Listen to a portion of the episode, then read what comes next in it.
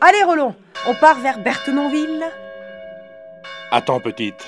Qu'est-ce que c'est que cette jolie petite chapelle à droite C'est la chapelle Saint-Martin. À l'origine, l'église est dédiée à Saint-Martin, même si on a vu que dès le XIIe siècle, Saint-Denis est propriétaire des lieux. Mais oui, j'ai entendu parler de Saint-Martin. Il était déjà célèbre de mon temps. N'a-t-il pas donné la moitié de son manteau à un pauvre? Il me semble que c'était alors un soldat romain. Oui, et plus avant dans sa longue vie, il est devenu apôtre de la Gaule et évêque de Tours. On peut dire que c'est un saint populaire.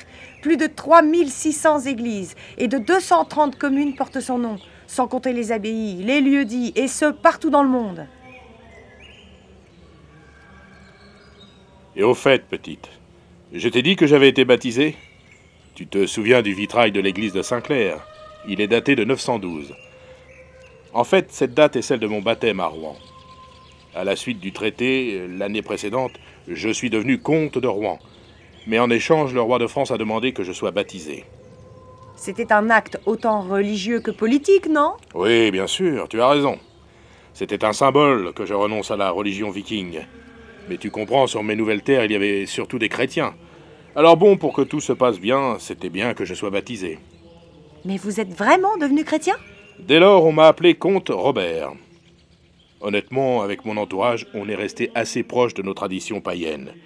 Mais ça ne m'a pas empêché d'avoir de très bonnes relations avec l'Église. Attention, Roland. Enfin, Robert. ne manquons pas le chemin à droite, celui qui longe la maison juste après le petit filet d'eau. On suit toujours le balisage jaune.